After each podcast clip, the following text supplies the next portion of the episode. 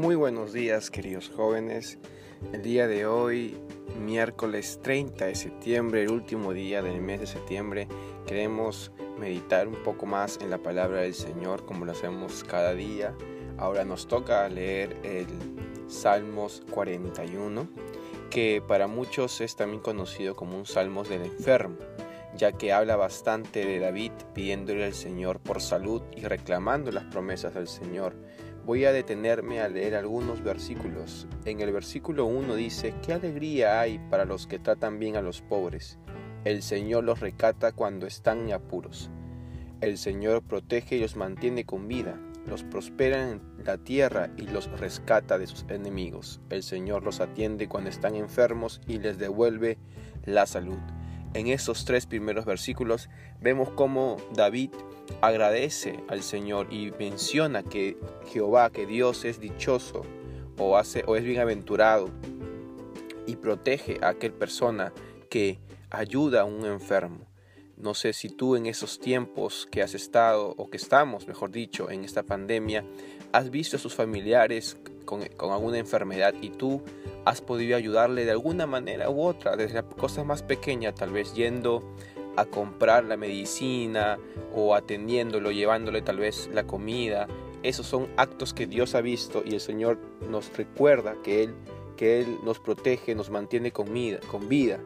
Qué alegría es para aquellos que pueden ayudar a los pobres y a los enfermos. Pero también en otra parte del texto eh, de Salmo 41 vemos cómo David también le, le acuerda a Dios o le dice a Dios, le pide a Dios que tenga misericordia. Tal vez David estaba pasando por algún momento difícil, por alguna enfermedad. En el versículo 10 dice, Señor, ten misericordia de mí, devuélveme la salud para que pueda darle su merecido. Sé que soy de tu agrado porque no permitiste que mis enemigos triunfaran sobre mí. Has, has preservado mi vida porque soy inocente. Me has traído a tu presencia y eso es para siempre. Y este salmo termina diciendo, alaben al Señor Dios de Israel, quien vive desde la eternidad hasta la eternidad. Amén y amén. Qué bonito este salmo como acaba. No solamente el Señor eh, nos premia, nos ayuda o nos, nos bendice cuando ayudamos a otros, sino que Él también quiere ser nuestra nuestro sanador, nuestro Jehová Rafa, como dice la palabra, que nos puede dar eh, la sanidad que tanto deseamos. Y el mismo eh, rey David lo reconoce y le pide que, tenga misericordia, que extienda su, su misericordia sobre él. Yo no sé, querido joven, querida señorita, por lo que tú estés pasando en esta mañana, en estos meses, en estas semanas. Tal vez estás... Eh, con una enfermedad o tu familia podría estar pasando por una enfermedad, pero es mi deseo que ese mismo Dios de David, que es el mismo Dios que está el día de hoy, puede traer sanidad y extender su misericordia para contigo, para con tu familia. Así que yo también te animo en este día mientras vamos ya acabando este mes de septiembre y listos para empezar un nuevo mes el día de mañana, a que puedas tú Em, recordar siempre esta promesa por parte del Señor, que Él es quien cuando nosotros clamamos nos escucha y Él es quien nos puede restaurar nuestras vidas. Así que como David, yo te invito el día de hoy a que puedas recordar estas promesas del Señor.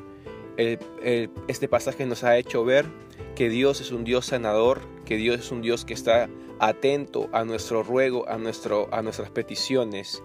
Y me dice de mí que si yo por algún motivo estoy pasando por alguna enfermedad, estoy pasando por alguna necesidad, puedo recurrir a Dios, puedo recurrir a Jehová, quien Él me puede sanar y puede escucharme. Pero siempre recordando que todo ocurre, estimados jóvenes, por un propósito. Dios sabe muchas veces por qué nos permite pasar esto o aquello. Así que te animo a que en este día, miércoles 30 de septiembre, último día del mes, puedas eh, reflexionar, puedas evaluar, como te estaba mencionando la otra vez, en las cosas que has hecho y sobre todo en las cosas que has dejado de hacer.